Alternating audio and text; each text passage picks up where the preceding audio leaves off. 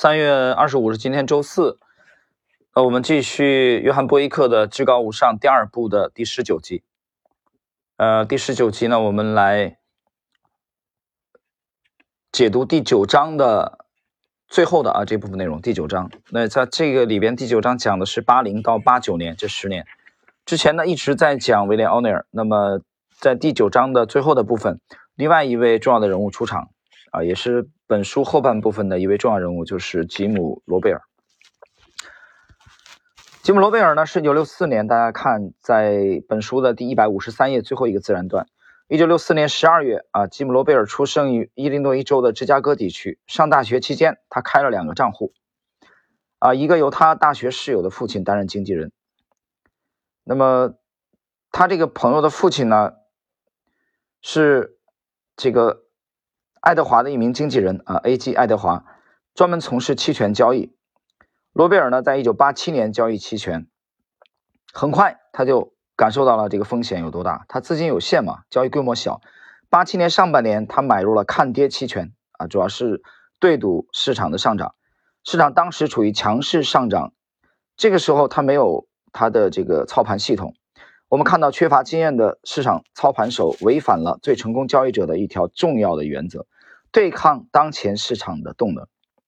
呃，这里要停顿啊，这里我必须要解释一下，也就是当时的上半年的时候，那么美股还在上涨的时候呢，他买了看跌的期权。实际上，这个时候他这个这个持仓啊，这个头寸呢是逆势的，啊，是逆势的。这个里头，波伊克啊，这里做了一个点评。罗贝尔的这个头寸啊，实际上它就是在逆势对抗市场的上涨趋势，懂我意思吧？所以他的依据肯定是有的，但他认为这种上涨趋势是不可持久的，在在上涨的过程中，他就在做空了。呃，我举个例子，在前天啊早上开盘，我们把这个电力和银行的持仓全部获利清仓。空仓了，然后我在喜米发了这个这个这个帖子啊，已经两个帖子了。因为喜米的我们喜米团成员都看得很清楚，我们从二月份到现在的整个的这个思路啊非常清楚啊，一步一步的，从四千多只当中，当时的这个风雨飘摇，二月下旬的抱团股的暴跌，那么这这几只为数不多的中流砥柱，我们现在从事后来看，至少帮我们安全的规避了抱团股的。大跌，同时呢，也帮我们拿到了正收益啊，一只百分之六，另外一只超过百分之二十啊，还有一只超过百分之十，好像听起来也不是特别多，但是你去看上证指数，在这个阶段，上证指数跌了百分之六以上，所以跑赢指数的幅度呢，最低的一只也跑赢了指数十二个以十二个以上的百分点啊，百分之十二以上，就一个月时间嘛，另外一只跑赢了百分之二十以上啊，另外一只。跑赢了接近百分之三十，指数是负的呀，大多数股票还是跌的。但是我也在这个想这个事情啊，为什么我们决定前天空仓啊？前天开盘全部获利了结，因为外围有很多的不确定的事件。但这些东西呢，实际上跟 A 股本身看起来啊，从 A 股本身的这个图表来说啊。你并没有看出这些端倪来，但是我讲 A 股它不是一个封闭的市场。你比如今天早上，就刚才啊，我跟我的一位亲人在交流，我还在提醒他，啊，其实善意的提醒他，但是他的风格一直是抄底为主的啊。我告诉他这个 stop 别做了，罢手空仓，但是他还不是很认可啊，他认为是短线的跌幅差不多了。就像星球昨天有位新友提问说，老师我能不能加仓啊？前天嘛，所以对这件事情的认知是不同的。当然，风格不同的，我不认为这个市场就一种风格，对吧？我从来没说啊，就一定会有标准答案。如果说你让我告诉你这个投机市场有什么标标准答案的话，那我就告诉你，只有一种标准答案，就是稳健是正确的。宁愿放弃机会，宁愿错过，求稳健，这个是真理，是你在这个行业想长久生存下去的颠扑不破的真理。这句话放在非洲、美洲。大洋洲、亚洲都是成立的。这句话放在唐朝，如果唐朝有股市的话，放在现在都是成立的，这是普世的。那么其他的风格啊有差异的，所以我这位亲戚我也跟他讲了，我说你不服，我们到年底看。啊，到二零二一年年底回头来看回顾这一年，我现在让你 stop 罢手休息，空仓，嗯，他好像不是很认同啊，他觉得偏保守了。所以那接着刚才话题讲啊，就是我们的两只电力，一只银行，在这个阶段虽然拿到了利润，但是这个利润你知道吧，还是比较拧巴。这个利润的取得是在逆势的过程中，因为从二月的十八日到现在。股市一直是跌的，没错吧？就这三只股票的利润都是在逆势当中拿到做多的利润。我可以短期内去逆势，但是我不可能长期去逆势。如果长期去逆势，那我这个头寸是有问题的，明白吗？所以我在读到啊，重读吉姆罗贝尔的这段交易的时候啊，那我的想法就是，你不要去去做长期的这种逆势的。或者说我做短期的，但我杠杆很高，这也是有问题的，对吧？我短期逆势，但我的杠杆高倍杠杆，那你很容易死掉。那么结果是什么呢？我们来看这个自然段的最后的倒数第二行啊，毋庸讳言，罗贝尔在这些早期的交易中损失了资金，就在崩盘出现之前，他最终放弃了看跌期权。崩盘出现之后，他很快掉头买入克莱斯勒、派拉蒙和通用动力的看涨期权。这个时候呢，他在又在对赌市场好转，他所进行的所有交易都出现了资金损失。看到了吧？就他交易期权的时机跟市场的这个反掉了，整个反掉了，对吧？你做空做空。结果在市场刚开始下跌的时候，实际上上涨逆转的时候呢，他又反手，就做反掉了。做空你认为那么容易吗，同志们？在美美股历史上有一位非常著名的啊，以做空见长的这个老虎基金的创始人朱利安·罗伯逊，就在网络股大红大紫的九九年啊，两千年，十年以前，呃，二十年以前。解散了他的老虎基金，什么原因呢？老虎基金很早就开始做空美国的网络股泡沫，网络股泡沫后来是破灭了呀。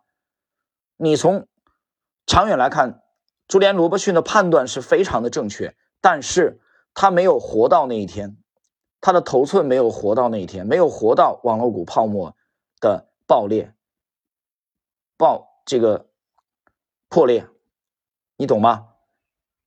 他没有见，这做空太早。也是个问题，所以做空要比做多要难许多许多倍。你方向对了，但是你的头寸没有活到那一天，你没有坚持到那一天。接着来看罗贝尔，呃，一百五十四页第二个自然段，但是他不会放弃。这里我们再次看到一名具有坚定决心的市场操盘手，他最终会赚到大钱。当年十月的崩盘事件对他的生活产生了重大影响。他很快发现，接受市场挑战并取得成功，这将是他人生的意义所在。成功之路是一条漫长而痛苦的旅程。这个期间呢，罗贝尔他读到了一本书啊，迈克尔·卡沃尔的《趋势跟踪：顶尖交易大师的操盘获利策略》。这部书呢，我在这个专辑里面有解读，大家可以去翻到前面去听一下啊。这部书是很精彩的。这部书的少部分章节的内容，在零六年前后，我在呃杭州，当时我们在武林路啊，我住在这个昌化新村那里啊，离西湖边也不远。我在那里的时候，朋友呃拿了几篇是翻译呃这个这个这个语言版的啊，但是不不全吧，不全。呃，对几位的介绍，呃，像埃德斯科塔啊，这个欧这个约翰亨利啊，这些顶级的。趋势跟踪大师的东西，我当时如获至宝。在星球我写这个回忆的呃文章的时候，谈到过这个这个细节，那是最早。但是后来我才知道啊，就是来源于这个迈克尔卡沃尔的这个原著。那这里边有一段话啊，对吉姆罗贝尔的学习的历程啊，对他产生了激励作用。哪一段话呢？就是一百五十四页。啊，中间部分找到你的热情，这种工作富有刺激，令人着迷，并且不断向你发出挑战。确信你找到了有意义和有益的事情，全身心投入其中。如果你的激情恰好是股市，那么你会发现坚毅会扫除学习过程中的障碍，并培养出成为一名专业人士所需具备的技能。最终，罗贝尔在接下来的七年内学习和研究市场，也犯下了很多错误。七年，同志们，他的学习时间恰好与伯纳德·巴鲁克、尼古拉斯·达瓦斯和其他许多人所用的时间差不多。达瓦斯大概用了六年多吧，啊，没赚钱，中间亏钱。他的所作所为和尼古拉斯·达瓦斯早年的情况非常相像，不断在这种或那种策略中进行转换，寻找在股市成功的秘密。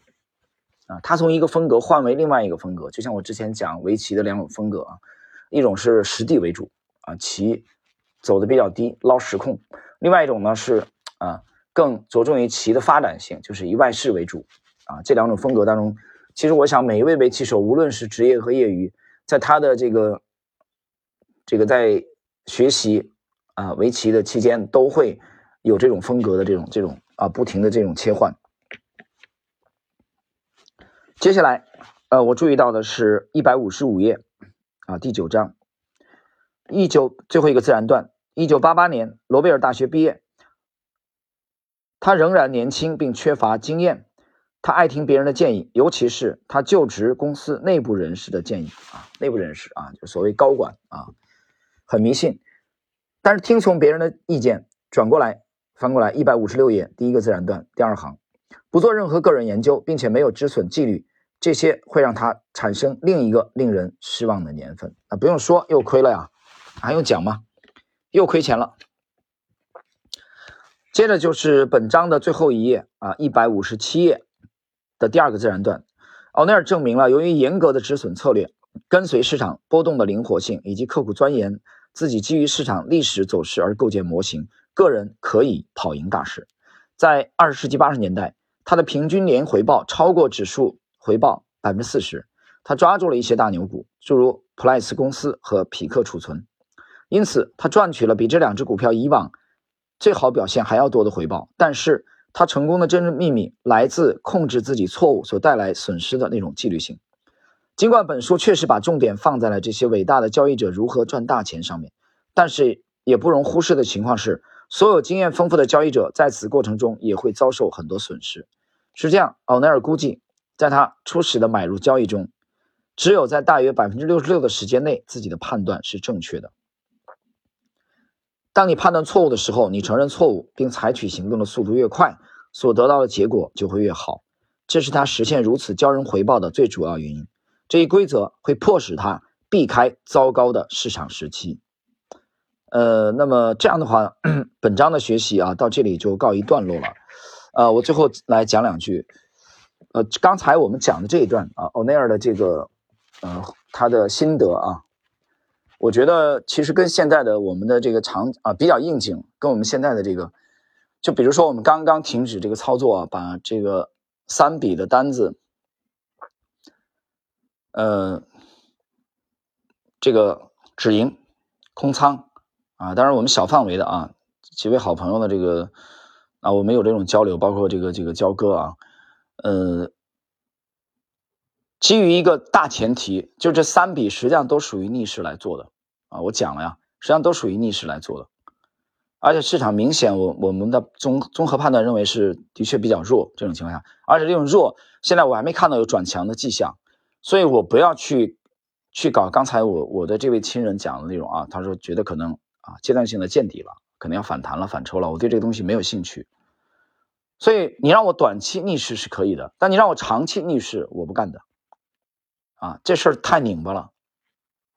啊，我不要做一个就长期逆势的这种。这样的话，我整个这个策略，我我认为是有问题的，或者说这样的仓位让我去做，那么会影响我的睡眠质量，我是睡不踏实的。衡量你的交易的这个。成功与否，我觉得有一条经验，我们之前讲过，就是你能不能睡得踏实，你的睡眠质量怎么样？啊，我是经常的，我我是特别特别相信这个啊，这这条经验的。所以你让我一个月逆势还是可以的。对，我们现在实际上一个月的逆势嘛，我们在电力和银行重仓配置这两个方向。那从事后结果，我现在已经获利了结了，至少这笔交易我们认为是成功的，对吧？虽然收益率不是特别的高啊。比一些涨停板的敢死队可能有时候超重了啊，可能超个两个板、三个板啊，我们没有他们做的多。但是我们的逻辑很清楚，而且到现在到这个确切的说，呃，确切的说是在周一的这个下午啊收盘之后啊，我们决定全部清仓，空仓休息。呃，就我们来说，不确定性太太大了啊，我们看不懂。目前这个阶段，我们已经彻底的看不懂了。这一个月的我们在防守型的这些品种当中驻扎。啊，拿到了一个这个收益，但是这些收益并不是把它作为进攻型的啊，就是把它作为防守。所以，当我们意识到，当我们看不清楚的时候，我们不愿意去承担巨大的不确定性。我认为未来的这个阶段会存在着股市会存在相当巨大的不确定性，这个不确定性是我们模型现在认知不了的，所以我们就休息。呃，好了，各位，那么时间关系，有人说，那我要不要空仓？你自己决定。啊，我不清楚你的风格，我也不清楚你的这个操作的水准啊，是职业级别还是业余级别的？但有句话我要讲，